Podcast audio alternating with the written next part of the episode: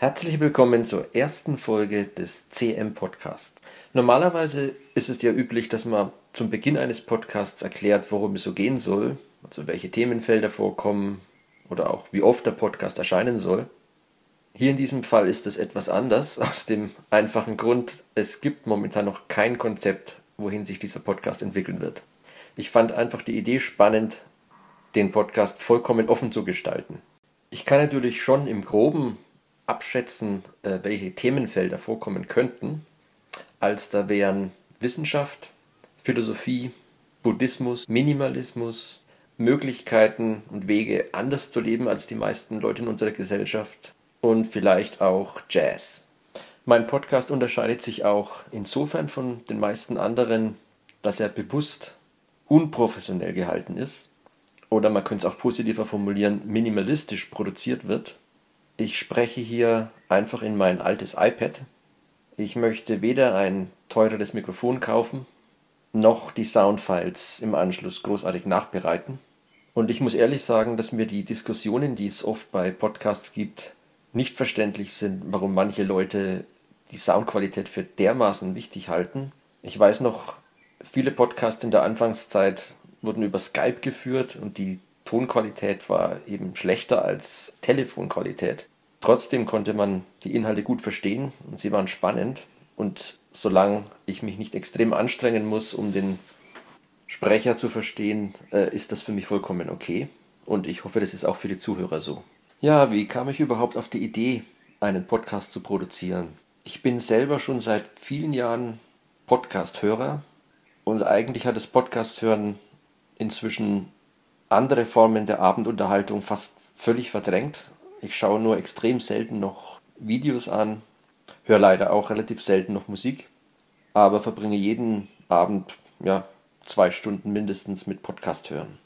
Und eigentlich gefallen mir dabei auch gerade die Podcasts am besten, wo frei gesprochen wird und wo die Themen sich über die Wochen hinweg entwickeln.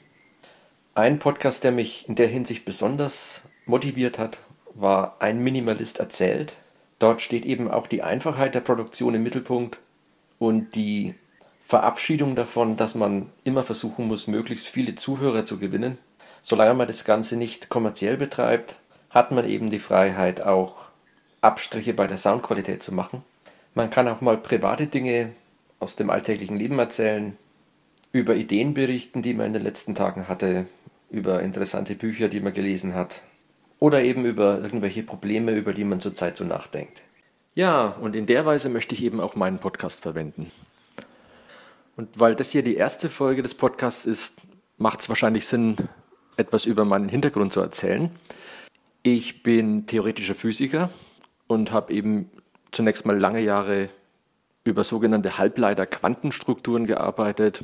Später bin ich dann zur Biophysik und schließlich zur Neurophysik gekommen und ich arbeite eben als Privatdozent an einer Universität. Meine privaten Interessen haben sich auch schon ziemlich früh entwickelt. Ich habe zum Beispiel als kleines Kind entdeckt, dass ich Melodien auf einem Klavier einfach nachspielen kann. Und die Beschäftigung mit Piano und anderen Keyboards ist dann schnell ein lebenslanges Hobby für mich geworden. Ich habe eben als Jugendlicher zunächst mal in Rockbands gespielt, kam dann später zum Jazz, dann in diversen Jazzbands, auch Auftritte gehabt, aber irgendwann mich entschieden, nur noch mit Freunden zusammen äh, zu jammen. Insofern ist also Musik eines meiner großen Hobbys.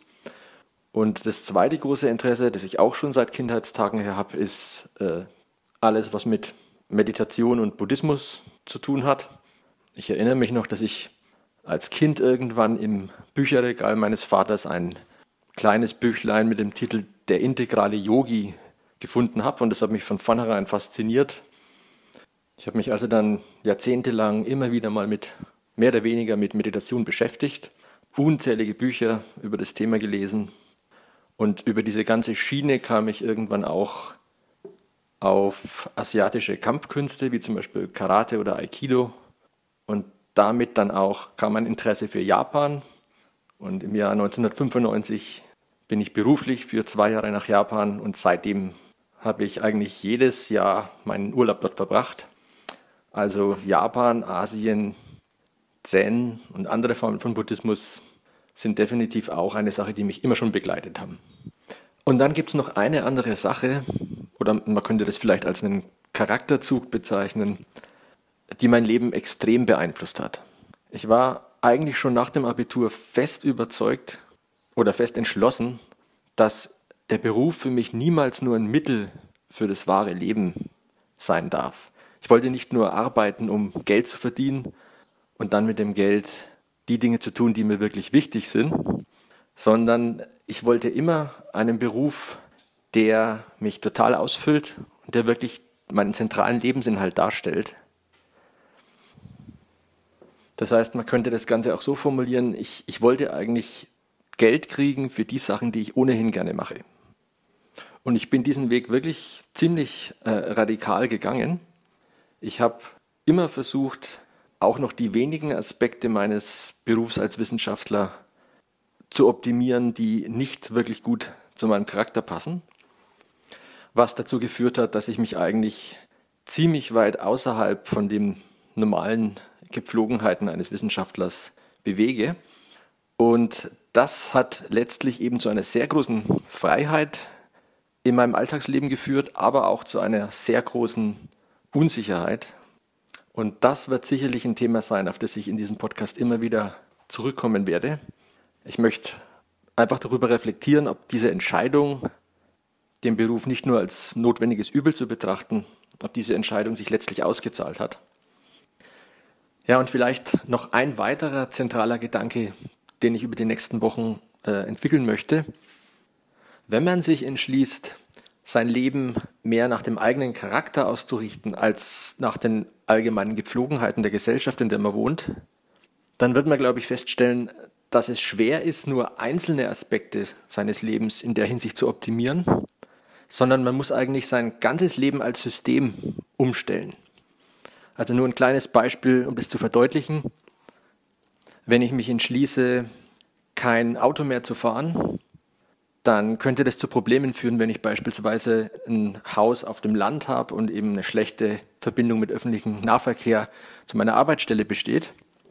Aber wenn ich gleichzeitig auch kein Haus besitze, sondern in einer Wohnung innerhalb der Stadt wohnen kann, die wie in meinem Fall nur wenige Fußminuten von der Arbeitsstelle entfernt ist, dann funktioniert plötzlich dieses System. Ja, das sind so die zentralen Fragen, um die es auf diesem Kanal gehen soll. Und ich würde mich natürlich freuen, wenn sich einige von euch dafür interessieren und auch bei der nächsten Folge mal reinhören. Bis dann.